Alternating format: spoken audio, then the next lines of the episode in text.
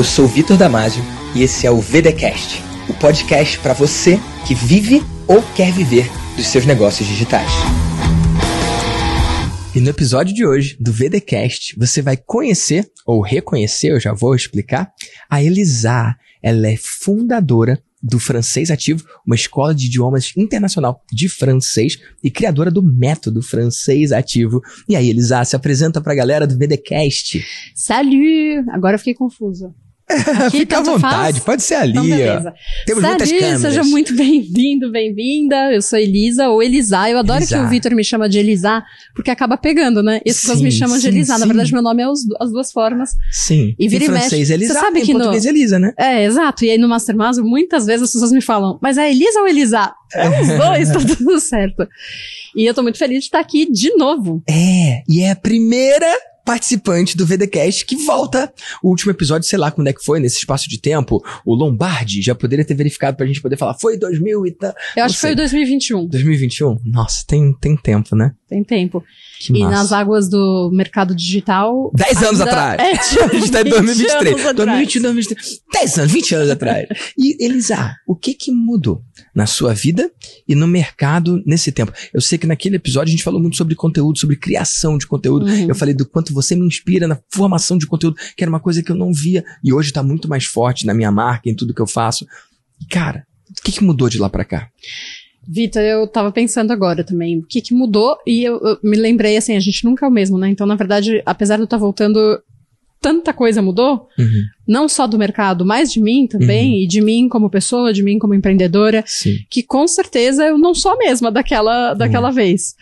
É, do, do mercado, assim, a gente estava saindo de uma pandemia, né? É. Ainda tava, ainda com aqueles resquícios. Se eu não me engano, ainda era uma fase que às vezes fechava, às vezes voltava. Uhum. Então, as pessoas estavam mais em casa. Uhum. Então, o mercado era muito diferente. Sim. De fato. E, e, a minha empresa mudou muito também nesse período. Cresceu muito, depois diminuiu né, uhum. de quantidade de pessoas, né? uhum. né? Não, não de alunos, dessas coisas. Colaboradores. Não. Colaboradores, exatamente. Cresceu primeiro muito, aí depois uhum. eu percebi, opa, eu e o, o, meu sócio Paulo, né? A gente uhum. teve que dar uma diminuída. A gente passou por desafios dentro desse uhum. período, diversos. E, e, na vida pessoal também, né? Eu, eu, tinha um filho, agora eu tô prestes a ter dois filhos. Sim, dá pra ver, dá pra dá ver. Pra Quantos ver. meses? Sete meses já. Que massa. E isso muda tudo também. Muda, muda muito tudo. a cabeça e a forma de e você então tá com quantos anos? Quatro anos. Então na altura do VDcast tinha dois, né? É, era um bebê. É. E agora é um menino. Agora é um menino, né? É um tipo, menino que tá feliz. Por exemplo, eu tô aqui no Rio com você gravando e ele tá feliz da vida, que tá sozinho lá, que tá sem os Ai, pais, é? tá? Uma alegria, que ah. só. Então, Nossa. assim, muita coisa mudou. Acho que a gente, na nossa conversa, com certeza vão aparecer outros elementos, né, que mudaram, mas é, no mercado digital as coisas são muito aceleradas. Sim. E, e quando a gente fala do nosso modelo de negócios, né, que, em que a gente em geral tem um expert, no caso eu sou a expert, você uhum, é o expert, uhum. as nossas vidas pessoais elas também transformam muito os nossos negócios. Sim, e é muito entrelaçado, né? No meu caso tem muita sobreposição, né? Muita, muita. E, por exemplo, é, eu percebo que quando, agora, por exemplo, eu tô mais maternal, porque eu tô grávida, tipo, é Sim. inerente, é biológico, Sim, né? hormonal, é, é da natureza, E aí eu, eu tô menos... E ao mesmo uhum. tempo, os resultados vêm, porque a gente plantou muita semente, né? Uhum. Ao longo desses uhum. anos. São cinco anos, um pouco mais de cinco anos já com o francês ativo, então as coisas vão mudando muito, muito rápido. Que massa. E ó, nesse espaço de tempo, você falou de um, de um desafio que você viveu, né? O lance da empresa inchando, né? E depois tendo que fazer desligamentos. Uhum. E esse processo é um processo que muitos empreendedores passaram. Inclusive, eu quero saber você aí se você passou por isso. E se você passou, me marca aí, arroba Victor Damasio Oficial, escreve para mim, porque eu quero saber a sua história também. Porque, cara, empreender é desafiador pra caramba, né? E eu vi esses dias uma leitura do Flávio Augusto, eu estava no evento presencial, e ele dividiu que o que a gente viveu 2020 2021 com a pandemia foi um inchaço da atenção das pessoas retido ali, né? Tipo, uma demanda muito grande por conteúdo, né? Aquelas lives inchadíssimas, aquelas lives que enchiam estádios horas. virtuais, né? E de 5 horas, 6 horas. Cara, isso não acontece hoje tanto. E aconteceu aquele fenômeno porque as pessoas estavam confinadas, né? As pessoas não tinham nenhum competidor pela atenção, elas não podiam ir num restaurante comer e não tinha competidor pela atenção delas e pelo bolso delas. Então, muitos negócios digitais cresceram muito. Então, negócios físicos fecharam, né? Alguns quebraram. Mas os negócios baseados na internet viveram momentos muito prósperos 2020 2021. E quem cresceu o time, inchou a equipe, pensando que aquele crescimento era algo que ia Contigo. se manter crescendo, ou, ou que aquele era o novo paradigma e que ia ser assim para sempre, sofreu, né? Em 2022 uhum. e agora 2023. E a gente começou a ver as empresas tech fazendo rollout, é, é, é, layoff, né? Demitindo um monte de gente, demissões em massa, tanto lá fora quanto aqui no Brasil também. E, e nós, cara, minha empresa tem 30 colaboradores, 30 e pouco. Cara, a gente sofre de uma forma diferente, né? Eu não tenho milhares de, de colaboradores como o Facebook ou, ou, como o próprio Hotmart, que foi um case muito importante no Brasil. Mas mesmo numa margem pequena, um número menor, Cara, isso, isso pesa, né? Na folha, isso aumenta os custos. Como é que foi essa sua experiência? Como é que você venceu isso? Como é que você passou por isso? E, Vitor, proporcionalmente, né, nas nossas equipes, eu tenho. Agora a gente tá com 22 pessoas. Uhum. Se você manda embora cinco, eu mandei um quarto da. É um quarto da galera. equipe. A gente, assim, no começo foi por desafios. E eu lembrei de uma coisa. No último podcast, eu te falei, eu acho que em algum momento eu devo ter falado assim, ah, porque eu não sou empreendedora, eu não sou empresária. Uhum. E hoje em dia eu acho que eu me posiciono bem diferente. Eu sou com uma história completamente diferente diferente da, de ah. talvez a maioria dos empresários brasileiros e das pessoas do ramo digital. E, e, esses desafios, eles trazem desafios e oportunidades, tudo, né? Tem aquele uhum. desafios, oportunidades, enfim, aquelas, aqueles negócios de é. gestão, né, que a gente preenche. E é, e é fato, assim, eu venho do teatro, uhum. tanto eu quanto o Paulo, que é meu marido e sócio. Então, assim, a gente empreende em família. E a gente, a gente sempre dá risada, porque no teatro é todo mundo igual, todo mundo uhum. é horizontal, e uhum. ainda eu trabalhava com um tipo de teatro que chama é, criação coletiva. Então imagina, uhum. nem diretor tinha. Uhum. Eu gostava, eu me fiz uma formação de diretora longa, é, mas eu gostava de dirigir dessa forma extremamente horizontal. Uhum. E numa empresa as coisas não funcionam exatamente desse jeito. É. Só que a gente, por ingenuidade mesmo, foi dando muito poder às pessoas muito rápido poder na mão das pessoas erradas na hora errada. É perigoso. É muito perigoso. E isso contaminou muito a equipe. Então você está perguntando como que a gente saiu disso? A gente saiu disso é, resgatando, é, voltando, na verdade, voltando a fazer o que a gente tinha que ter feito lá atrás. Como a gente cresceu muito rápido em 2020, principalmente, uhum. é, a gente começou a delegar liderança, mas também não tinha dinheiro ainda a gente começou em final de 2018, tá? A, a, lançar, enfim, abrir turma. Então a gente não tinha um caixa gigantesco, né? Uhum. Naquele momento. Uhum. É, então a gente começou a formar líderes, só que entre aspas, né? Formar líderes dentro de casa, sem saber exatamente como formar um líder. Uau. Porque nem nós mesmos sabíamos ser os líderes que a gente precisava ser. Eu acho que é um, um desenvolvimento que a gente uhum. fica sempre buscando. Que líder é que eu preciso ser agora? E o que que eu posso, né? O que que eu preciso e o que que eu posso ser. É, então, a gente resgatou voltando. Então, só para você ter uma ideia, a gente divide a nossa equipe em quatro sub-equipes. Marketing, conteúdo, que o conteúdo é bem ligado a marketing, uhum. pedagógico e suporte. Uhum. A gente tinha um líder para cada um desses daí. A gente, a gente acabou ficando sem. É, um, marketing sempre foi o Paulo que liderou, conteúdo tem uma pessoa, e os outros dois setores, suporte e pedagógico, a gente tirou as lideranças. Então, uhum. na verdade, eu voltei. E aí foi bem uhum. desafiador, porque eu, do ano, da metade do, de 2022 para cá, eu somei três funções: Sim. liderar duas equipes e ser expert. É. Hoje Isso na empresa. Na sem empresa. contar ser mãe, Exato. sem contar ser esposa, sem contar ser mulher, sem contar um monte de coisa. Mas você sabe que foi muito importante porque a gente percebeu que com o crescimento talvez de forma errada da empresa, as pessoas tinham a sensação de que a gente era extremamente distantes. E essa não é a nossa forma de liderar, minha e do Paulo. A gente é muito próximos das pessoas, a gente escuta, dá espaço. Só que isso não é uma coisa que você diz, isso é uma coisa que você vive. Sim. E a nossa empresa é uma empresa que as pessoas são, os colaboradores são bem jovens, né? É, não sei se todo o mercado digital, acredito que em grande parte sim, porque quem trabalha no digital uhum. tem competências, né? Que uhum. não é uma pessoa necessariamente de 50 anos que vai uhum. fazer isso. É, então, nossa galera era muito jovem e a proximidade com a gente é uma coisa muito importante. Isso a uhum. gente sente. Então, assim, entender que eu. E é até engraçado, porque eu falei muito de conteúdo da outra vez. Isso foi uma das decisões que eu tomei. Eu falei assim: não tenho como produzir conteúdo da mesma forma que eu estava produzindo há dois anos atrás, porque o meu foco está dividido agora. Uhum. E hoje, hoje, um ano depois desse caos ter começado na nossa empresa, acho que foi muito bom, na verdade. Foi muito bom. A gente conseguiu resgatar muitas, quase 100% das pessoas nesse percurso. E tá construindo, né? Sempre é um trabalho em construção, uma empresa. É. E, e já que você falou disso de ser em construção, o nosso trabalho pessoal também é em construção, né? Você usou um termo interessante, você falou, ah, não me posicionava como empresária e agora sim. Uhum. Cara, você já era empresária. Já você, era. Não é que você não se posicionava como empresária, você talvez não se reconhecia Exato. como empresária. Sim. E, e, cara, eu não me reconhecia como empresário o tempo inteiro. Eu lembro quando eu tava no evento do Marcelo Germano, inclusive tem episódio do Marcelo Germano aqui no VDcast, e cara, na época eu tinha quatro colaboradores. Uhum. E então, uma empresa que tem quatro colaboradores é uma empresa que tem quatro colaboradores. Mas era assim que eu via o meu negócio? Não.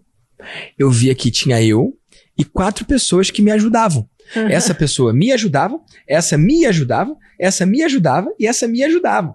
Eu não fazia a menor ideia que aquelas quatro pessoas, inclusive, tinham um grupo em paralelo no WhatsApp com elas, menos eu, e que ali elas falavam, e que elas. Eu, eu não sabia que elas falavam entre si. Olha que coisa esquisita e maluca, né? Eu nunca pensei, ah, lá na empresa, ah, a empresa. Não.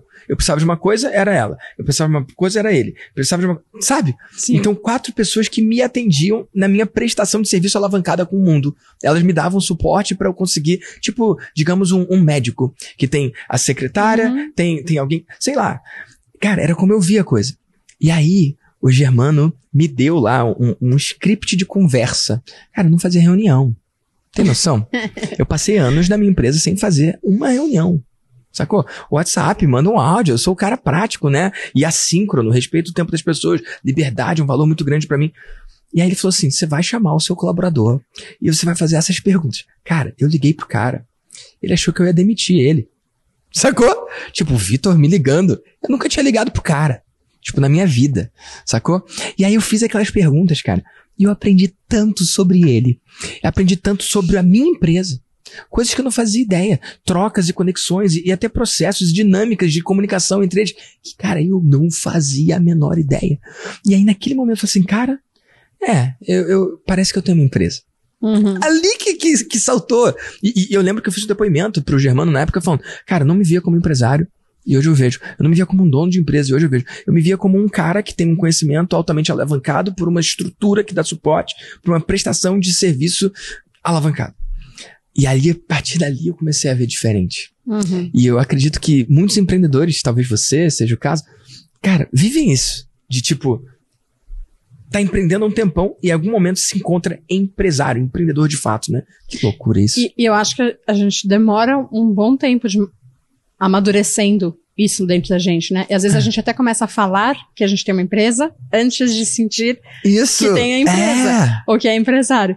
E até isso é um, um ponto muito legal, porque quem tá começando, e aí até voltando, pensando assim no meu caso, assim, eu sou professora de francês.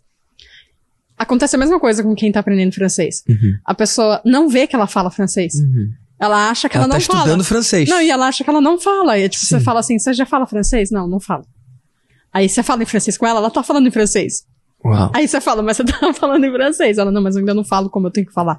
É um Nossa. pouco esse mesmo E uma percurso. né? cobrança também, né? É, e eu acho que nós, que temos empresas, que somos empresários, portanto, a gente demora um, um tempo pra. Uou, peraí, tem uma coisa aqui que aconteceu. É.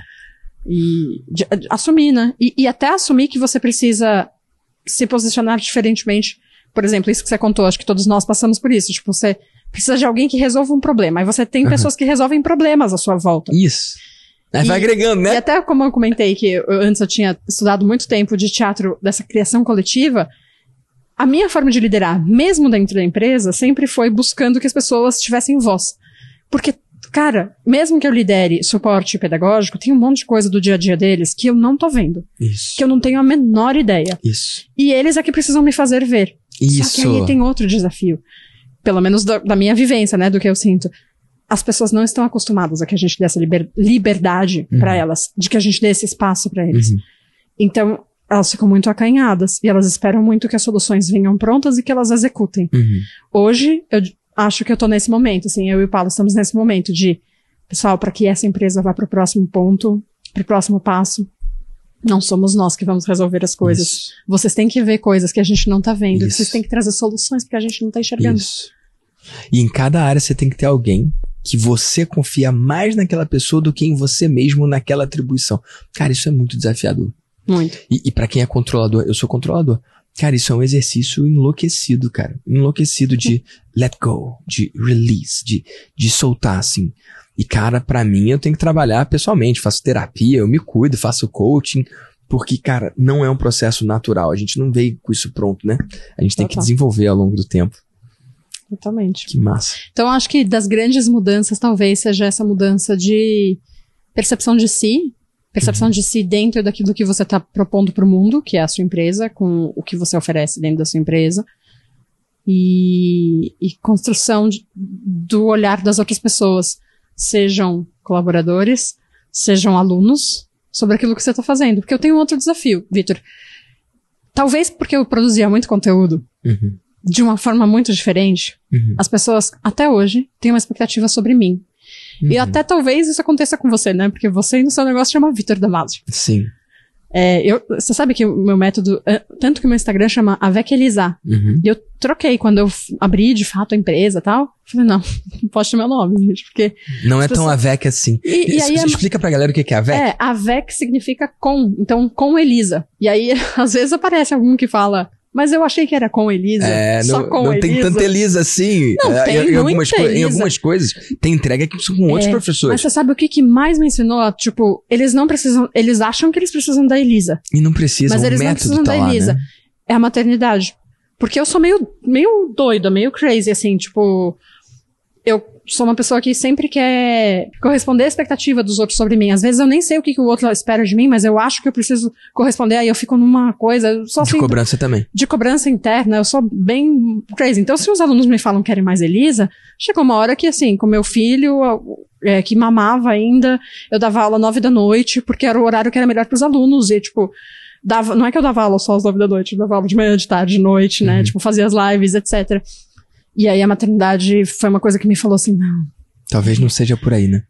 Tem outra pessoa que tá precisando de verdade de você. As pessoas dizem que precisam ah. de você, mas elas precisam de algo que tem dentro delas e que elas precisam entender que é delas. E elas precisam ativar, né? Elas precisam ativar. E elas precisam acreditar, né? Seja na empresa, os colaboradores, seja os seus alunos, mas tem uma pessoa que depende mesmo de você.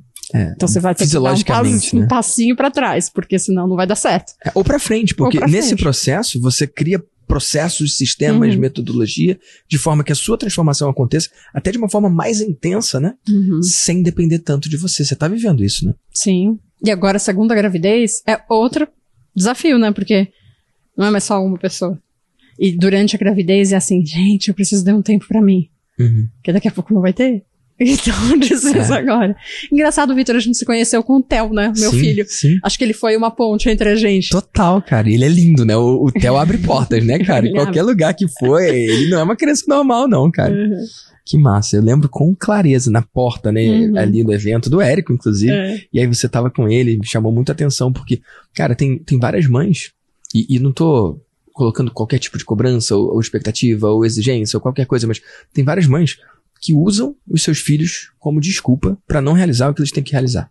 Uhum. E, cara, eu não me canso de me surpreender com mães incríveis, como você, como a Ana Januzzi. Cara, a Ana Januzzi, lembra de, de uma foto que ficou viral? Ela no Mastermásio, com o microfone na mão, contribuindo, e, cara, o bebê no colo. Não sei se estava amamentando naquela hora ou não, mas, cara, aquilo ali é incrível. É. Não tô dizendo que tenha que ser assim. Não tô dizendo que tenha que ser assim. Mas quando eu vejo isso acontecer, cara, eu admiro muito porque é uma milha extra, né? É, é algo uhum. muito a mais. Então, é aquele lance de algumas pessoas usam como obstáculo, usam como vou usar o termo pesado, venha o cancelamento, né? Usam como desculpa para não realizar o que tem que realizar. Outras pessoas usam isso como motivo, né? Como, como gasolina é. para conquistar tudo que pode conquistar. E Vitor, é inconsciente, assim, eu acho que é desafiador a gente falar, ah, é uma desculpa, porque acho que tem gente que pode se sentir, ah, mas é, como eu, assim? Mas perceba, eu não falei, ó, não. pra você é uma desculpa. Eu tô falando que algumas pessoas eu, usam eu como desculpa, indo, né? Exatamente, eu tô indo a favor do que você uhum. diz, assim, é, às vezes essas desculpas elas são camufladas, sabe? Sim. A gente nem enxerga. Sim. É, pra mim é com exercício físico e alimentação, por uhum. exemplo. Eu uso como desculpa. Ah, não, é que eu trabalho tanto Isso. e estou tão cansada. É tipo uma desculpa. Vamos Isso, ser sinceros. tudo, tudo que é. Uhum. Tudo, tudo, tudo é uma desculpa. E, cara, tem, tem essa coisa, né, do, do, do acusar. Eu, eu mostro isso, o, o apontar, ele revela, né? Não é, não é um acusatório. Sacou? Eu sei que eu tô usando várias desculpas lixo em várias áreas da minha vida. Sim. Eu tava te contando que eu emagreci 9 quilos em menos de um mês agora. Porque Sim. eu parei de dar desculpa lixo. É. Eu tinha todas as desculpas do mundo. Se você quiser, você vai conseguir. E, cara, é triste e sim uma vergonha quando alguém projeta essa desculpa num bebezinho. Porque não é o bebê, cara. Sacou? E quando eu comecei, Vitor, eu tava grávida. Uhum. Nos. Ó, pra você ter uma ideia. A gente começou comprando fórmula, né? Uhum. Do Érico. Uhum. Eu também. É. Na, na minha época mundo, nem né? era Fórmula o nome, era outro programa, era Ignição Digital, foi 2012, mudou minha vida. E quando a gente comprou o Fórmula, acho que assim, duas semanas antes de comprar, é que a gente já tinha decidido que a gente ia comprar, né? Mentalmente. Uhum. Não formalmente, mas mentalmente. Duas semanas antes eu descobri que eu tava grávida. E Uhum. na época, a gente conta essa história, parece que é mentira. Eu e o Paulo, a gente andava de bicicleta pra cima e pra baixo em São Paulo. A gente mora num bairro que tem muita, muito morro, mas assim, a gente fazia isso por escolha, mas também porque a gente não tinha carro, né?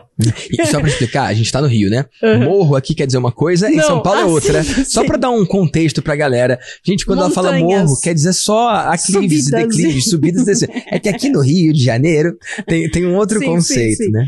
Aí, é, a gente fazia isso. O- eu era professora de francês, fazia, na época eu tava fazendo mestrado. A gente tinha uma companhia de teatro juntos. O Paulo tinha, então, a companhia de teatro, era professor de jiu-jitsu, era personal trainer, além de ser fotógrafo nas horas vagas para ganhar um, um ganha-pão. Enfim, a gente fazia 10 milhões de coisas. Sim. Então, na época, o Paulo não tinha plano de saúde, eu só tinha plano de saúde, porque na verdade era o plano de saúde do meu pai, que ele nunca Uhum. parou de pagar Graças até aquele momento, ainda bem.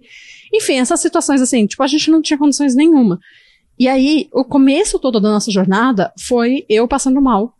Tanto que tem uma frase que ficou muito conhecida na época no, no- na galera do Érico, assim, que o Paulo contou essa história quando a gente fez o nosso primeiro famoso 6 em 7 que ele falava pra mim que ele, eu tava passando mal e era o horário da live. E ele falava, lava a boca e vai, lava a boca e vai. tipo, ele não me deixava nem ter tempo de ficar oh, sofrendo porque eu estou mal. E é engraçado que o Paulo ele tem essa, essa coisa, assim, isso, pela história de vida dele, etc. Então ele é uma pessoa que me puxa muito. É, talvez uma coisa que eu posso dizer pra você que é mãe ou que vai ser mãe e que às vezes dá essa insegurança. Será que eu tô fazendo a coisa certa? Será que eu não tinha que estar cuidando mais do meu filho? Na verdade, você vai dar melhores condições pro seu filho se você também conseguir ouvir quem tá te dizendo vem, vem, porque dá pra você fazer. E o seu filho vai entender, sabe? É, uma das brincadeiras do Theo é dar aula. Acho tão engraçado. Aí ele Que abre demais. meu computador e Tô fala, dando aula, aula. É mesmo? que massa, cara. É. Eu tô vendo uma geração aí que tá nascendo, vendo o empreendedorismo em casa, né, cara? Uma coisa que Muito Antes não diferente. estava disponível. Antes, empreender tinha uma barreira de entrada muito maior. Envolvia o cara comprar um ponto físico, tipo aqui, né? Uhum. Cara, hoje, de verdade, com um notebook ou com um celular, a pessoa começa a empreender. Então, a proximidade dos pais, da, do pai e da mãe com os filhos hoje, cara, é uma outra relação completamente distinta, completamente diferente do que em qualquer época, né? E, e no outro sentido também, porque esse, claro que é um desafio, né? Se você está empreendendo em casa, a gente em São Paulo tem a nossa casa, onde a gente trabalha bastante, principalmente o Paulo trabalha mais em casa.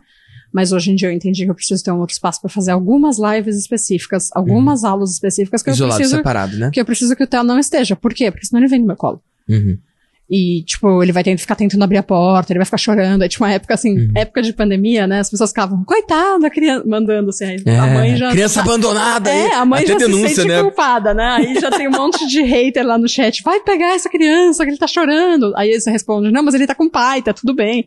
Não, por favor, eu não tô conseguindo prestar atenção na aula porque ele não para de chorar. Meu Deus. Enfim. Só a males que vem pra bem. Também eu acho que, é, pra mim, não tem uma coisa melhor que eu poderia ensinar pro meu filho ou pros meus filhos agora que, que não seja viver da sua paixão, plantar suas sementes pra transformar o mundo Uhum. e ser incansável nisso. Uhum. E tá tudo bem, tipo, você consegue conciliar os mundos. É Uhum. possível conciliar. Uhum. Depois você tem que fazer o esforço de. Eu sou muito workaholic, né? Uhum. Então você tem que. Eu, eu, no meu caso, tenho que lembrar e fazer o esforço de, peraí, o tanto que eu me dou ao trabalho, eu preciso me dar ao descanso. Isso. É, é- é work hard, play hard, né? Você tem Uhum. que trabalhar duro, mas você também tem que descansar duro, você tem que se recuperar duro, você tem que, cara, se divertir duro, né? Uhum. E, e uma coisa que eu tô sentindo dividir é o seguinte: tem aquela outra mãe que quer e pode não trabalhar. E, cara, não tem nada de errado. Também é maravilhoso. Também. E, e cara, eu, eu, sou muito o cara da liberdade, né? Como eu falei. Porque, na verdade, ela vai estar muito implicada. Na verdade, é o estar implicado em alguma coisa. Mesmo uhum. essa mãe, ela vai estar implicada em um projeto de criação dos óbvio, filhos, da óbvio. família. E que é supremo, e que é uhum. é sublime, e que é maravilhoso, e que é incrível. Sim. O que que eu acho que é execrável? Execrável mesmo. A mulher que quer empreender, achar que não pode. Ou a mulher que não quer, quer, quer ficar 100% mãe e não trabalhar, achar que não pode.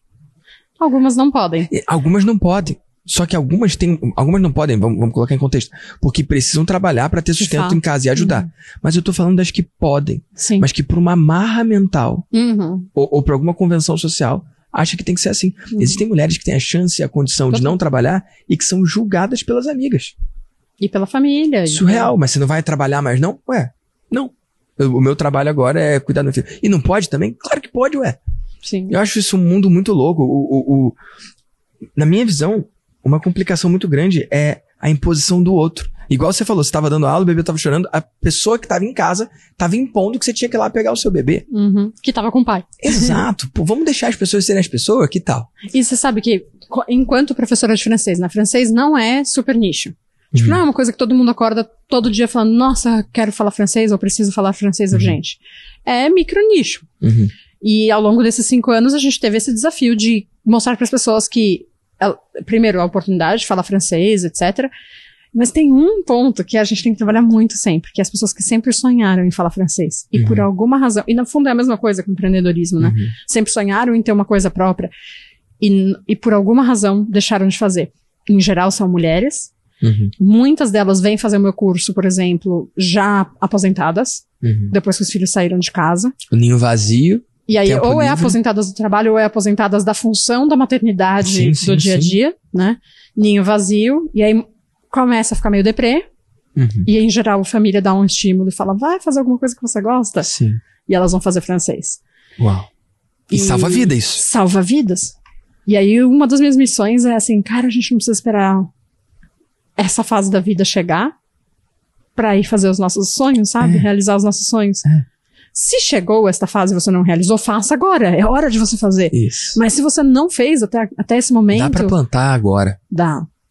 E, e eu acho, de verdade, que é a melhor lição que a gente tem a dar para os nossos filhos, para as nossas famílias, para os nossos colaboradores, para quem quer que seja, é. Você conhece um conceito de, da agricultura? Nada a ver, né? Seed bomb. Você já ouviu falar?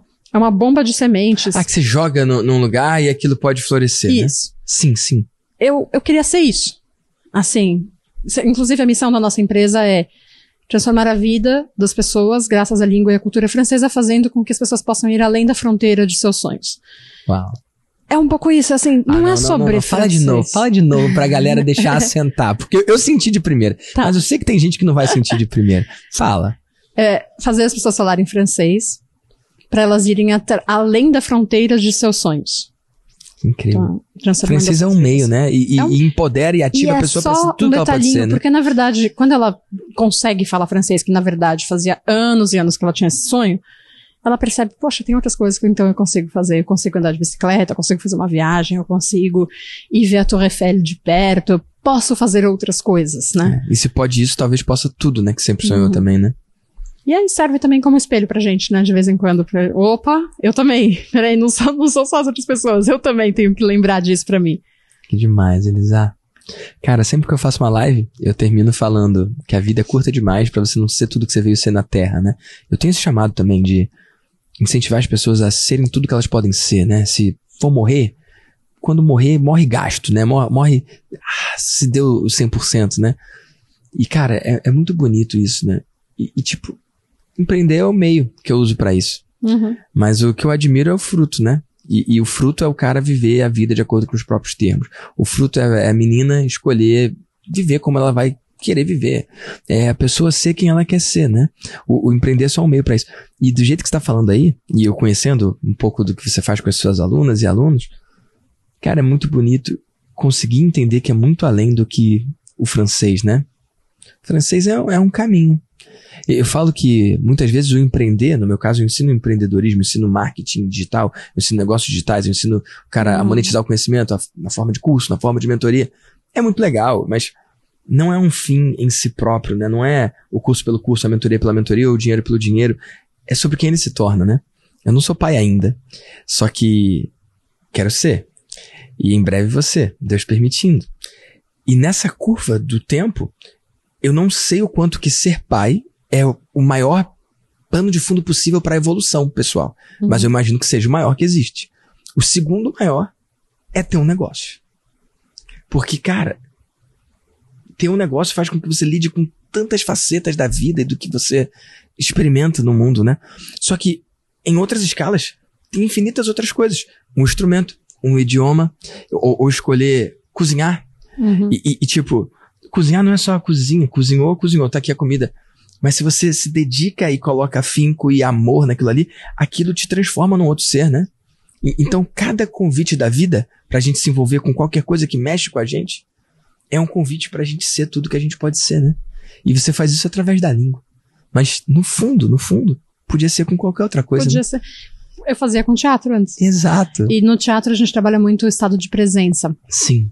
Que no fundo, em todas essas funções, por exemplo, maternidade, paternidade, tipo, você é um bom pai, uma boa mãe, não pelo que você dá ao seu filho, mas por quanta presença você consegue de fato construir junto com essa criança. É, no negócio também. É. O que eu tô contando lá desde o começo é tipo quando a gente voltou a estar presentes é. pro negócio, as coisas começaram a melhorar de uhum. novo. Né? Eu tô falando assim, nem tô falando de faturamento aqui, eu tô falando de equipe mesmo, de relacionamento, mas isso, isso é seed bomb. Isso vai transformar a nossa empresa em muitas pessoas, 22 pessoas que estão realmente empenhadas e afim de fazer esse negócio acontecer. E não só lá deixando o tempo passar, não esperando se aposentar para fazer o que quer. Então, no fundo, é sobre isso. É, meus pais ficaram muito frustrados quando eu fui pro mundo do, de empreender uhum. e larguei as artes. Ao contrário uhum. de todos os pais. É, pais não convencionais de Nem seus, um pouco. É, Eles eram artistas, são artistas. Minha mãe é psicanalista. Uhum. É, e meu pai é artista plástico. Uhum. E os é, dois, seu pai eu sei, sua mãe eu não sabia, não. É, e os dois são muito conhecidos nas áreas deles. Mas. E isso foi muito desafiador para mim a minha vida toda. Porque se meus pais já são isso, tipo, eu preciso ir, no mínimo, até o nível que eles estão, no que for que. que cobrança, que, que hein? Eu, é. Inconsciente e consciente, é. né? Assim, eles nunca disseram isso. Mas eu brinco que pros meus pais, assim, não, eu poderia fazer a faculdade que eu quisesse, mas se eu falasse direito, eles iam ficar muito chateados. É o oposto do que eu vivi em casa. Se eu, se eu falasse administração de empresas, eles Decepção iam chorar. Profunda. Decepção profunda. Então imagina o dia que eu abri uma empresa. Ai, meu Deus do céu, eu tô conseguindo entender. E aí, e até por isso, né? Eu acho que eu falava que eu não, ah, não, não sou empresária. Acho que Uau, tinha uma um coisa ano, assim, né? né? Meu Deus. Muito louco. Mas eu, em conversas assim, hoje em dia com os meus pais que já aceitam mais, acho que ainda, se eu falasse pra eles, acho que eu vou voltar a fazer teatro, eles iam gostar, sabe? Ah, com certeza. É, Mas... Cara, é o oposto do que eu vivo em casa. É eu, a, a, minha avó, já falecida, ela falava que eu podia escolher qualquer profissão que eu quisesse, desde que fosse direito, engenharia ou medicina, entendeu? Uhum. Então o que eu vivi foi o oposto. Eu lembro quando eu cheguei em casa e falei que ia fazer filosofia, né? Porque eu tava apaixonado pelos Imagina, existencialistas. meus pais iam ficar felizes Sato, da vida. Quase apanhei.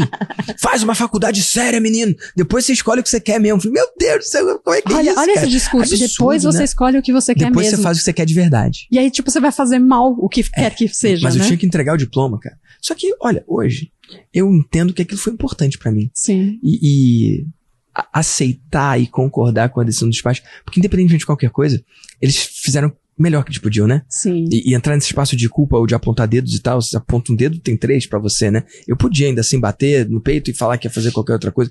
E cara, eu entendo que tudo na minha vida foi perfeito da forma que foi e me trouxe até aqui. Tem gente que fala, ah, o que, que você mudaria? Eu, ah, eu, numa visão mais rasa, eu poderia falar, pô, cinco anos de direito jogado fora. Eu lembro que quando eu, eu, eu rompi com direito, as pessoas falavam, mas você vai jogar fora cinco anos de UFRJ? E eu passei na OAB. Falei, cara, eu prefiro jogar fora esses cinco anos do que os próximos 50 como eu tenho um amigo aí que tá uhum. jogando. E eu não tô falando de quem ama o direito, que tá vivendo a sua paixão e tá vivendo o seu propósito, que ama dentro do direito. Eu tô falando da maioria. Uhum. Só que só aceitou aquilo ali, que odeia o que faz, que ganha menos do que poderia e que é menos na terra do que podia ser por causa de uma escolha covarde. Exato. E, é, concluindo, e tem a ver com o que você tá falando, é eu, eu falo hoje pra minha mãe, na verdade, eu faço a mesma coisa do que eu fazia Óbvio. lá atrás. É eu arte. Teatro, eu Empreender pode ser arte. É, não, só pelo, ah, é arte, mas eu, a minha essência, o meu jeito de olhar para o mundo, de olhar para as pessoas, de fazia criação coletiva. E aí, no fundo, quando eu dou aula, é isso, é isso. Que, eu tô, que eu tô tentando fazer, Sim. tipo, tentando pra mostrar pro aluno, gente, não depende de mim. Uhum. Depende de você, de você trazer aquilo que é importante para você. E quando eu tô liderando na minha equipe, é, pessoal, não sou eu que vou ter a resposta final. Você tem que me trazer o que, que você tá vendo, o que, que eu não tô vendo. Isso. Tem... Então, no fundo, eu tô fazendo sempre a mesma coisa. É. Né? E, enfim, esqueci agora o que eu ia falar, mas é, é, é isso, assim, tipo, então mostrar pra. Eu mostrei pra minha mãe, pra, principalmente minha mãe, acho que ela ficou mais crítica mais tempo do que o meu pai, porque meu pai acabou que a gente conseguiu trazer ele pra esse mundo também. É, né? né? Viveu isso, mentor e tal, é, né? Mas a minha mãe foi mais, mais desafiador. E aí fala pra ela, mas no fundo eu, sou, eu tô fazendo a mesma coisa. Eu nunca atuei tanto quanto eu atuo hoje. Exatamente. E nunca teve mais olhos também, né? Exato. Porque uma coisa que o artista quer é olhos, né? Uhum. Tipo, tem, tem arte pela arte uma uhum. coisa parnasiana, né? O, o, cara que faz uma apresentação incrível para ninguém assistir. Existe isso, e, e, o cara que ama isso e faria todos os dias da vida. Mas o artista, muitas vezes, ele quer olhos nele. Ele, ele faz para pouca gente assistir, ou para ninguém, ou para pouca gente, mas na verdade ele faz com uma certa intenção de transformação do mundo. Sim. De que as pessoas percebam algo que elas não estão E uma expectativa percebendo. de que um dia é. vão ver e vão e, entender. Com o Paulo, a gente fala muito disso. Nossa, a gente fazia peça de teatro em quadra de basquete pública. A última peça que a gente fez chamava Jogador de Basquete. E, e era história de dois jogadores, muito legal a história, enfim. E era numa praça, tipo, a gente não ganhava nada, Vitor. Tipo, não era pelo dinheiro. Uhum. Era por quê, então? Era para as pessoas pararem e olharem para as coisas de uma isso. forma um pouquinho diferente. Só que no é. fundo eu tô fazendo isso também. É. Você fazia um convite, né? Pra uma forma de viver diferente, uma forma de ser, né? Uhum. Eu acho isso muito maravilhoso. E eu sei que uma galera já parou de assistir o VDCast, porque tá pensando, nossa, papo é muito louco e tal. Mas, cara, sim, somos os loucos. Os loucos que acreditam no mundo melhor, os loucos que acreditam que estão fazendo algo de diferente pro mundo. E se não for para viver louco assim, eu não sei como é que você consegue. Aliás, você consegue porque você tá assistindo, mas quem saiu, eu não sei. Não sei como é que a pessoa consegue viver As pessoas estão esperando exatamente a instrução pontual. O que, que eu tenho é. que fazer? Eu tenho que fazer A, B, C, eu tenho que pôr o copo aqui, eu tenho que fazer aqui. É. E no fundo não é sobre isso. Porque hum. não é isso que vai fazer a pessoa ser bem sucedida, não. Nada. Isso não, nunca mudou o mundo. Nada. Nada que vem desse espaço é útil hoje. Uhum. A gente está num mundo tão diferente. Só que esse, esse comportamento das pessoas é fruto do sistema acadêmico, da educação. Eu fui ver um, um meme desses do Instagram, né? E aí tem lá, carro em 1800, carro hoje. Cara, é um abismo de diferença, né? Televisão, é, é entretenimento em 1800 uhum. E hoje. Cara, escola, 1800 ah, e hoje. A escola não mudou, cara. Sabe a forma de ensino hierárquico, de cima para baixo, cara, muitas vezes enaltecendo o inútil, o enfadonho. Cara, um formato de ensino que claramente está provado que não gera absorção e que não tem aplicação. Cara, o, o, o sistema de ensino acadêmico, eu acho que a gente pode falar isso, né, sem, sem ir preso, né? é um golpe. Aquilo é um golpe, cara. Uhum. E, e, em alguns casos é um golpe de pirâmide. Uhum. Porque aí o que acontece? A pessoa se forma, aí, ela pode fazer um mestrado. mestrado, ela pode fazer um doutorado. para fazer o quê? Enaltecer e perpetuar esse sistema vil. E que ela acha que, que isso vai transformar a vida dela, e na verdade, cada passo que ela dá, ela percebe que tá muito mais longe da transformação isso. da vida dela. Só que aí ela tá mergulhada naquilo, é melhor ela convencer os outros que aquele é o caminho. Uhum. Cara, tá acontecendo um fenômeno entre os meus amigos da faculdade. Tem a galera que se encontrou no funcionarismo público. Alguns estão felizes, outros não. Outros foram pro caminho, direito, né, que eu fiz. Outros foram pro caminho de advogar. Tem escritório. Alguns estão indo bem, outros não. Alguns estão muito felizes, outros estão miseráveis. De, de, tristeza, né? Pode até estar tá prosperando, mas, cara, não estão felizes. Tudo uhum. bem, é possível ser feliz ou não feliz em todas as áreas, né? Mas, cara, tem o fenômeno do aluno de direito que se forma advogado, que não consegue advogar por conta própria, não consegue emprego num escritório, não consegue passar em concurso nenhum. Qual o nome desse cara? Tipo, é, é difícil ca categorizar, né? Mas por todas as convenções, inclusive que eles mesmos impõem, pô, esse cara não deu certo. Tipo, nessa proposta dele. Talvez devesse estar fazendo outra coisa, né? Mas esse cara não deu certo, não deu certo, tudo bem? Aí sabe o que, que a família faz? Bota para fazer mestrado em Portugal. Porque é muito mais fácil falar, minha filha? Não, minha filha tá fazendo mestrado em Portugal. Do que falar, minha filha é uma parasita inútil que tem quase 40 anos e nunca conseguiu fazer nada. Pegou? E cara, é uma loucura essa parada. Porque essa mesma pessoa, que é disfuncional, um adulto que não funciona, sacou? Que aos 40 segue dependendo dos pais, mesmo tendo os meios para conseguir construir algo incrível. Cara, esse cara é vítima desse sistema. Um lado meu quer falar só que é vagabundo e que não tá fazendo o que tem que fazer. Mas outro lado é, Cara, talvez essa pessoa não consiga romper as fronteiras e as amarras. Às vezes essa pessoa era para ser um artista brilhante. Ou um jogador de basquete, igual você falou, ou um cozinheiro. Uhum. Sacou? Só que, cara, tá tudo tão errado. Que esse cara foi obrigado a virar um lixo. Tipo, quase que sem saída. Tipo, ele não tem chance, cara. Aí vai falar, mas teve todas as oportunidades. Será que teve? Tipo, parece é que, que tá teve, aqui, né? Tá na parece cabeça, teve, na verdade. A prisão tá dentro dele. Mas tá enraizada, cara. Todo uhum. ensino acadêmico. Cara, o nosso, o, o, o, sistema de ensino, cara, ele é um adestramento pro sistema de produção fabril. Sim. no meu colégio, dentro de São Bento, melhor colégio do Rio de Janeiro. Na hora do recreio batia o alarme, igual da prisão, igual da fábrica. Irmão, que isso? E, e ninguém vai falar nada, não? Tipo, que isso, cara? E aí depois a pessoa vai querer falar francês. Passa por isso, né? Eles querem os conteúdos. É como as pessoas que talvez tenham saído desse podcast, né? Querem Gramática. os conteúdos. As, ah, quais são os conteúdos? E não querem, não querem falar, não querem entrar. A gente tem muita sala de conversação. Uhum. E a pessoa pode praticar a conversação, se quiser, várias vezes na semana, enfim. Tá aberto. É, é pode participar de quantas ela quiser, enquanto ela tem acesso ao, ao programa. E tem muita gente que não faz. Sendo que tá ali o salto, né? Não, e tipo, o salto não é em estudar a gramática, é, né? É tipo você pegar uma bicicleta e falar assim, eu quero aprender a andar de bicicleta. Aí você fica lendo uma Deixa enciclopédia. Tipo, é. não, você tem que subir na bicicleta, tirar a rodinha. Você vai é. ter que tirar a rodinha. Se machucar às é vezes, é cair, ralar o joelho. E empreender é a mesma coisa. É. Então tem muita gente que fica pensando, ai, como seria legal, como seria incrível. É. Mas no, o risco, né? É, tem, tem um, como eu, eu, fiz faculdade de dança também. Uhum. E aí, na faculdade de dança, a gente aprende que caminhar é você se desequilibrar. Isso. Você precisa o provocar o desequilíbrio. Recupera o equilíbrio. E eu acho que esse, esse é o desafio. Tipo, é entender que o desequilíbrio, na verdade, ele só tá ali pra você continuar avançando. Isso, é parte do movimento, é. parte necessária, né? Porque se a pessoa ficar em equilíbrio o tempo inteiro, ela não, não se anda. move. Não é. anda. Ela tem que deslocar o centro de, de gravitacional uhum. dela. Exatamente isso. Cara, e empreender é exatamente assim também. Sim. Nossa, que maravilhoso. Ó, vou dar aqui uma chamada aí pra galera aí. Meu Deus do céu. Isso aqui não é entretenimento, cara. Isso aqui é pra você levar um aprendizado. Eu tenho uma birra, sabia, Elisa? Hum. De quem fica vendo meus VDcasts comendo pipoca e não faz nada. Meu Deus, me dá um negócio assim, tipo, cara, vai ver Netflix, talvez seja melhor. Porque tem uma galera que usa o, o empreendedorismo e os conteúdos de empreendedorismo como uma. quase como uma droga. Uhum. Quase como um anestésico, né? Porque é gostoso ouvir o que a gente fala. Fica ouvindo, ouvindo, ouvindo, ouvindo, ouvindo e é. não executa nada. Nada. Uhum. Nada. Sai daqui, tá bom? Vai ver Netflix. Fala um seriado bom pra eles verem. Vixe, eu, sou, tá, eu tô tá muito ruim de seriado, de seriado. Eu também não tô mas vendo eu gosto, muita coisa, eu, não. Já não tá. Agora eles vão, vão, tirar, vão ter a próxima temporada. Lupin, você viu? Cara, eu vi, eu tô esperando muito o próximo. Cara, é muito maravilhoso. É muito Arsène bom. Lupin é, é, francês, né?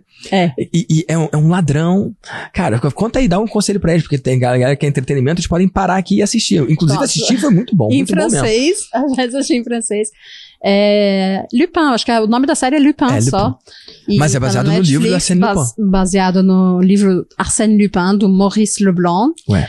E são histórias variadas momentos diferentes de um personagem que é um ladrão galante. Eu acho que eles chamam assim, galon. É, em é. francês é. é essa palavra é. que eles usam. Mas é muito bom. E inteligente pra caramba, né? Uma pegada Sherlock Holmes, assim, é. né?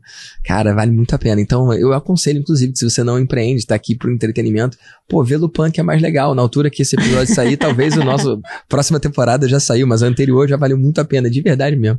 Enfim, mas eu, eu falo isso porque me incomoda. Às vezes eu tô nas lives eu falo, você tá assistindo comendo pipoca, sai. Sacou? Vai ver outra uhum. pessoa. Sei lá. Mas com... se não, se não, acho que assim, o que dá para fazer a partir da nossa conversa de hoje é determinar qual é a única coisa que você vai fazer hoje. Não, não amanhã, não, não depois que eu tiver ouvido mais 50 mil podcasts. É. Hoje. para avançar um passinho naquilo é. que você tá fazendo. É. Mas eu sou um pouco culpado de, desse comportamento da galera. Porque Por quando acaba o episódio, no Spotify não, a, acaba é acaba, né? Mas no YouTube, eu viro para lá e falo, ó, oh, se você quiser conhecer a história de outros empreendedores fantásticos como a Elisa, clica aqui para continuar assistindo. Depois de fazer é, alguma é, coisa. É, é, é implícita então, essa. Eu, eu, vou fazer isso porque eu tenho que fazer mesmo, eu sou obrigado, senão, senão não sou obrigado não, mas eu vou falar isso porque é prática e, e talvez você goste das outras histórias, mas não interessa quantas histórias você escutar, se você não fizer nada, a sua vida continua onde tá. Sacou? Você só tá se anestesiando e tá errado isso, né? E achando que tá se preparando, né? Às vezes as pessoas estão tá, se preparando, cara. preparando, preparando e nunca entram em ação. É. Tem uma hora que toca o terceiro sinal. Só É. que tá- o terceiro sinal tá tocando o tempo todo. Tem que explicar. Terceiro, Terceiro sinal, porque a galera não saca, teatro, não. É verdade. Tem gente Já que tem. nunca foi, Elisa. É verdade, Tem tá gente que certo. nunca foi. E tem gente que foi e não faz ideia. Explica aí. Quando, quando uma peça de teatro vai começar, toca um sinal para o público entrar na, na plateia. O segundo sinal é para você já ir se preparando, porque falta pouco tempo. Então, senta, pega o seu lugar, os atores também já vão se preparando. Desliga o celular. Desliga os celulares, né? E aí o terceiro sinal é quando a peça de fato vai começar. Então a luz apaga Isso. e vai começar. E aconteça o que acontecer. Mesmo se o ator tá sem uma parte do figurino, vai lá, vai, vai começar. Não tem saída. Então, só que o terceiro sinal na vida, ele é o tempo todo. Ele tá o tempo todo passando. E aí, às vezes, a gente fica querendo se preparar. Pra, pra maternidade, pra né, os grandes assuntos que a gente conversou hoje. É. Pra isso. E tá sempre acontecendo. O tempo tá passando. Tô deixando esse silêncio tenso pra galera lidar com isso mesmo. Se eu fosse editor, eu botava um tic. Já ficou a nota pro editor. Cara, eu vejo dessa forma.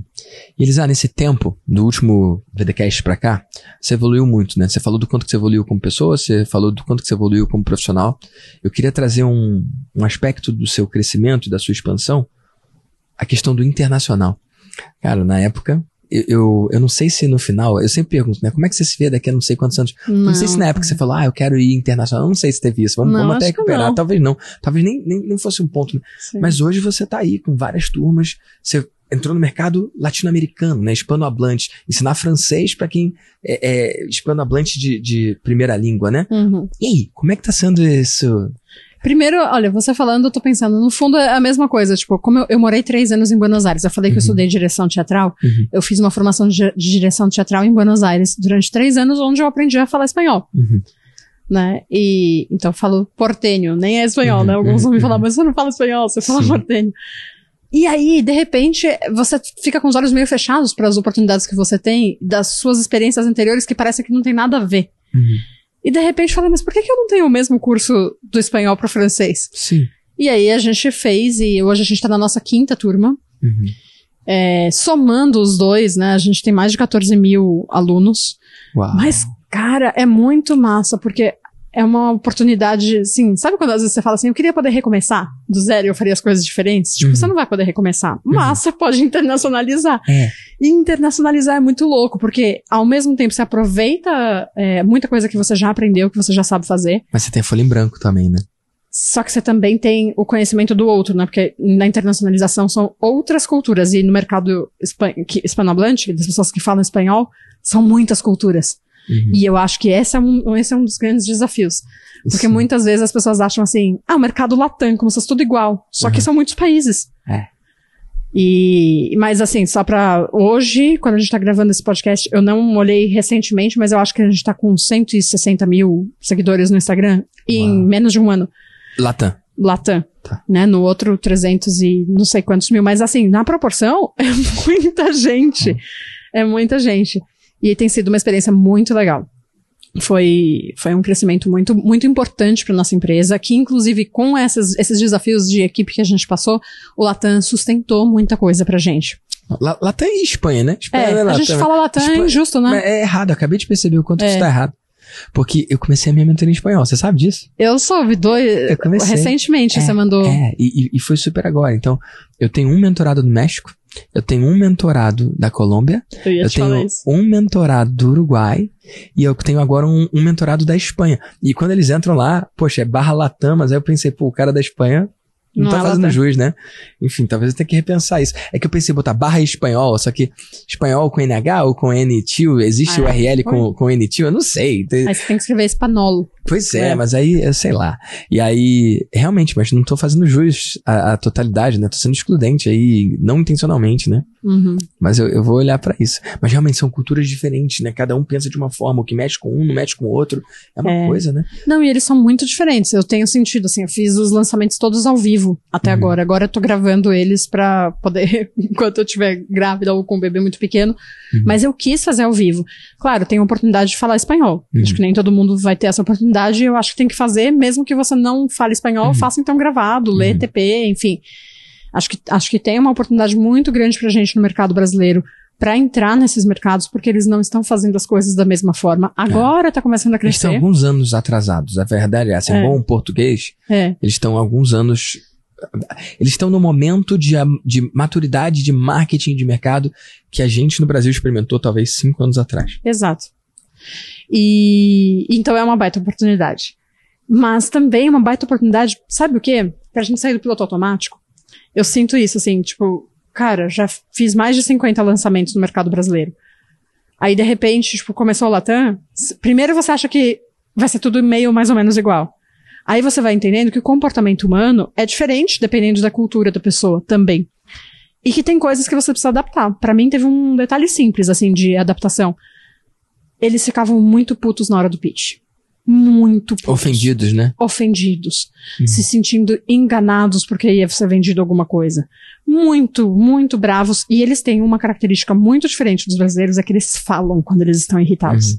Eles falam quando eles estão felizes, mas eles falam quando eles estão irritados também. Uhum. Então eles são muito participativos. Pra você ter uma ideia, tipo, meu CPL1, com a mesma quantidade de lead, vai, sei lá, se eu capto 30 mil leads, tenho 5 mil pessoas ao vivo no Latam. É muito proporcionalmente. Uhum. Não, Porque menos também eles não eles estão vivendo uma oferta menor do que a gente. até. Uhum. E, e você falou do, do incômodo. Será que não é semelhante ou análogo ao incômodo que existia no Brasil cinco anos atrás? Talvez, mas eu, eu acho que quando eu entrei no mercado, Não foi tanto assim, né? eu lembro Mas tá de um falando de pouco. 2018. Eu é. tô falando de 2018. É, tem, tem o Talvez tenha cultural, sido né? antes. E aí eu acho que tem esse caráter. O caráter cultural é falar. Uhum. Então, de repente, na hora que você começa o pitch, parece que tem um monte de hater. Uhum. E aí eu mudei um detalhe, eu comecei a pedir licença pra fazer o pitch. Só que eu já testei isso no brasileiro. E no brasileiro não rola. Pedir licença pra fazer O o, que, que pitch. acontece Olha que louco. você faz no Brasil? Ah, eles começam a sair, porque ah, agora chegou a hora do pitch, deixa eu sair.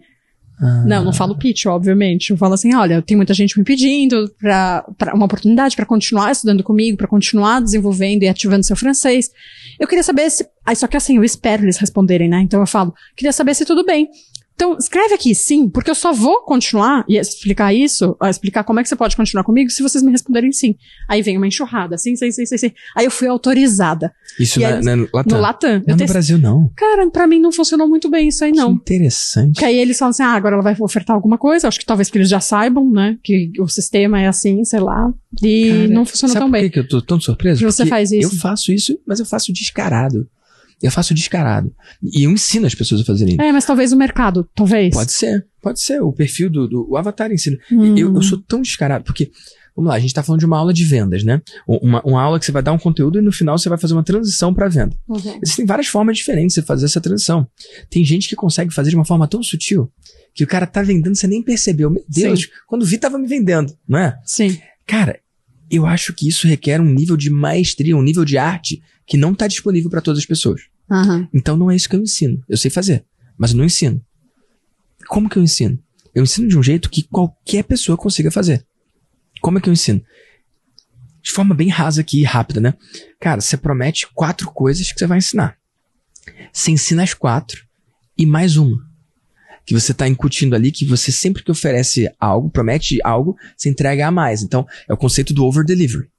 Depois você reforça que você entregou o que você prometeu e mais. Porque não adianta você entregar o que você prometeu, Uhum. não adianta você entregar o que você prometeu e mais, Sem deixar e eles não claro. perceberem. Uhum. Então você fala, gente, então até aqui a gente cobriu os quatro pontos, falei disso, disso, disso, ainda dei um ponto extra, né? Quem gostou até aqui? E, e algumas vezes, eu posso ou não fazer isso, eu falo, quanto valeu até hoje? Quanto que você paga? Se essa fosse uma aula paga, quanto você pagaria? Eu convido a pessoa a colocar um preço, porque ela teve de graça. Sacou? Isso é opcional, né? É um pouco mais ousado. Algumas pessoas não teriam coragem, né? Uhum. De fazer isso. Eu faço. E aí eu faço uma transição que é tudo menos sutil, tudo menos suave. É realmente uma transição forte e poderosa. Falando assim: olha, o conteúdo que eu tinha pra dar e mais eu já entreguei. Tá entregue. Sacou? E se só o que você queria é o conteúdo gratuito, pode ir. Porque agora eu tenho um convite pra quem quer dar um passo a mais. Posso vender pra vocês? E eu falo, posso vender? E, e a galera começa a escrever sim, e eu, eu, eu sou caricato, né? Eu vou além, eu falo, então escreve no chat assim, Vitor, me vende, me vende. Eu falo isso. E aí eu espero. Eu fico assim, esperando. Invariavelmente a galera escreve me vende. Uhum. Agora, eu, eu, eu falo, eu falo para eu faço assim, eu falo para as pessoas fazerem assim? Não. Eu escolho. Eu, eu entendo que tudo que eu faço eu tô ensinando. Nesse podcast eu tô ensinando. Uhum. Não só o que eu tô falando, mas com como eu tô falando. Então, eu escolho ser caricato e exagerado para autorizar o cara. Eu falo, me vende. Pro cara, na hora de fazer a live dele, ele falar, ah, tá tudo bem se eu deixar claro que agora eu vou vender, né? Uhum. Sim, tá tudo bem. Ele não vai ser tão extremo quanto eu, mas eu tô exagerando. Eu faço a mesma coisa na mentoria. Cara, todo mundo que é mentor já deu mentoria longa, já teve alguma vez que quis ir no banheiro. E tem tantas formas. Eu conheço gente que contou história de passar vergonha, de tipo, não conseguir sair da mesa, não saber o que fazer. Sabe o que eu faço? Eu falo, gente, pipi break, tá bom? Vou no banheiro. Eu precisava fazer isso? Não necessariamente. Eu podia botar eles fazendo exercício, um momento de compartilhamento, ou só fazer um break. Gente, break de 15 minutos. Eu, eu falo pipi break. Hum. Eu falo, eu vou ao banheiro. Cara, isso autoriza o cara de quando estiver na entrega dele, talvez ele não fale, vou ao banheiro. Talvez ele ache até ofensivo alguma coisa assim. Mas eu sou o caricato que, que tomo a, a, a culpa do exagero para autorizar. Uhum. É arte também, né? É. E aí o cara, quando ele precisar, ele vai lembrar que ele pode simplesmente ir no banheiro. Doideira, Sim. né? Muito massa. Talvez eu tenha aprendido com você, sem perceber. Olha que louco. Acho que sim, de pedir licença, né? Ah, eu faço dessa forma. É. E, e funciona no Brasil, mesmo. Talvez eu não tenha Sacou? encontrado o jeito Agora, talvez você se incomode com quem sai. Eu gosto que saiam, porque existe uma parcela das pessoas que não vão comprar que mesmo. só quer mais uma coisa de graça, só quer analgesia, só quer, ai, já tive a minha dose de dopamina, agora eu vou para a próxima live. E azar deles, são as pessoas que não têm resultado nenhum e nunca vão dar em nada, tudo bem. Uhum. Então, eu espero que nesse momento uma parcela das pessoas saiam. E é natural e é bem-vindo. Cara, o meu mentor já falecido, Andrei, ele Cara, eu, eu já fui no evento dele em russo, né? Era desafiador, porque é difícil, eu não falo russo, né? Mas eu pude ver, cara, ele vendendo e tal. E ele tem uma pegada muito poderosa, cara. Ele, ele chega uma hora no evento dele e fala assim: Olha, de agora até o final eu só vou vender para vocês, sem parar, até o final. Então, se você não vai comprar nada, Pode, Pode ir embora. Não tem mais nada aqui para você. Cara, eu acho que o Érico já fez isso em algum Poderoso, evento. né, cara? E aí eu lembro que as pessoas ficam porque elas ficam curiosas Ué, de saber, mas vai vender o quê? Querem, vai vender pessoas o quê? Querem. Uhum. Isso é muito poderoso, cara. E é a prática, né? Do correr quem quer correr, andar uhum. quem quer andar e parar com quem quer parar. Elisa, salvo engano, eu tenho quase certeza. Esse foi o primeiro episódio de alguém duplicado, né? Repetido, né? Você tá voltando aqui. Cara, eu quero saber pro futuro. De agora até o terceiro VDcast que a gente vai gravar daqui a alguns anos, não sei quando. Pra onde você tá indo, Elisa? Agora, acho que minha visão eu, eu, nem eu não lembro o que, que eu respondi, né? Eu há também não. anos atrás. Mas o que eu responderia hoje, assim, agora a minha visão é um pouco diferente mesmo. Eu acho que. Você tá outra pessoa. Quem, quem ouvir e, e, depois tiver a chance Vai de ouvir achar. o outro. Lá a gente falou de conteúdo, uma pegada muito diferente. Inclusive, convido é. você a ouvir o outro episódio e aprender outras coisas sobre Elisar. Mas daqui a cinco anos, você quer saber eu ou, Você, o francês ativo? O francês ativo. O francês ativo vai continuar sendo francês ativo, mas eu espero que a gente tenha outros idiomas ativos, né? Ah, é? Ah, sim. Porque Legal. a gente tem uma meta: 50 mil pessoas transformadas graças. E antes era graças ao idioma francês, né? Bom. Eu acho que não precisa ser graças ao idioma francês, é falar um idioma. Que tal graças ao método de ativação? Exatamente. Então, então até a próxima vez que eu voltar aqui, que eu não sei daqui a quantos anos vai ser, eu espero que a gente já tenha outros idiomas. Acredito. Ah. Não só espero, eu acho que a gente vai ter mesmo. Eu sei que a gente tá vai ter é, isso. Eu vou estar com dois filhos, né? Pelo menos. Sim. Nunca se sabe o que vai né? acontecer. Mas eu, Carrinho aberto. Essa é a parte que se meu marido ouvir, ele vai me matar. Eita! mas vou estar com dois filhos, então eu espero poder ter tempo para não fazer nada. Uau! Eu é Poderoso é demais. Ou fazer só o que quiser. É.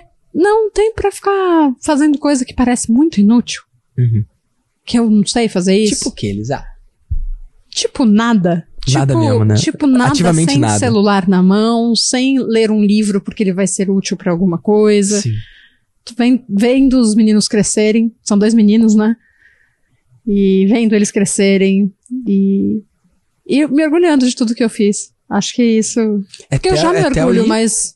Gael. Gael. Então, é o primeiro episódio do, do Gael, né? Primeira Primeiro. participação em podcast, será? É, acho que é. Primeira. É. que massa. Cara, tempo pro ócio, né? Tempo pra, tempo pra ser e é. não fazer. Você sabe que eu ganhei um violão quando eu tinha 11 anos de idade. Até hoje, esse violão tá comigo. Nunca aprendi. Sério. Então, quem sabe? Depois o Paulo me deu um ukulele. Falou, eu, eu que pedi. Falei, Tem é duas mais cordas fácil, a menos, né? né? É mais fácil, é menorzinho. Nunca aprendi também. Porque eu não me permito esse tempo. E aí eu, né, que volte o que eu estava falando esse tempo todo é. contra mim mesmo. É, é, preciso dar esse tempo também. Terceiro sinal vai bater aí, Elisa. Tá batendo já, já bateu. posso dar então um, um, um, caminho? Pode. Faz o que você falou para eles. É isso. Marca mesmo. aí a primeira aula de ukulele ou, ou de violão. O que, que você acha? Ah. Você não precisa esperar esses cinco anos. Está disponível para você. Então, no próximo podcast com você, eu vou vir com o meu ukulele. Fechado. Combinado. Você vai ter que ouvir isso antes de me convidar de novo, porque você vai ter que me avisar e eu vou correr pra me preparar. Que massa, Elisa. Uma última mensagem pra galera do VDCast, pro mundo, todo mundo que ouvi isso.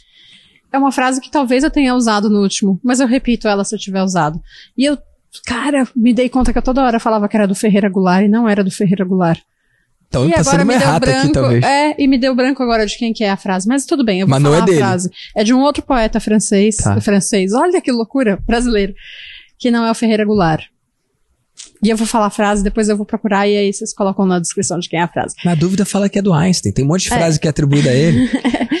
que é isso, isso de querer ser exatamente o que a gente é ainda vai nos levar além. Você usou essa frase? Já usei, né? Então é essa. É essa eu aí. acredito nisso. Então acredite. Às vezes tem pequenas coisas que você acha que são inúteis, ou que são, ah, mas isso é só uma coisa que eu gosto, mas é isso que vai fazer a diferença no que quer que você faça. Uau. Merci, Vitor. Graças a você, obrigado a você por esse tempo que a gente passou aqui e pelo que você contribuiu para a galera do VDcast.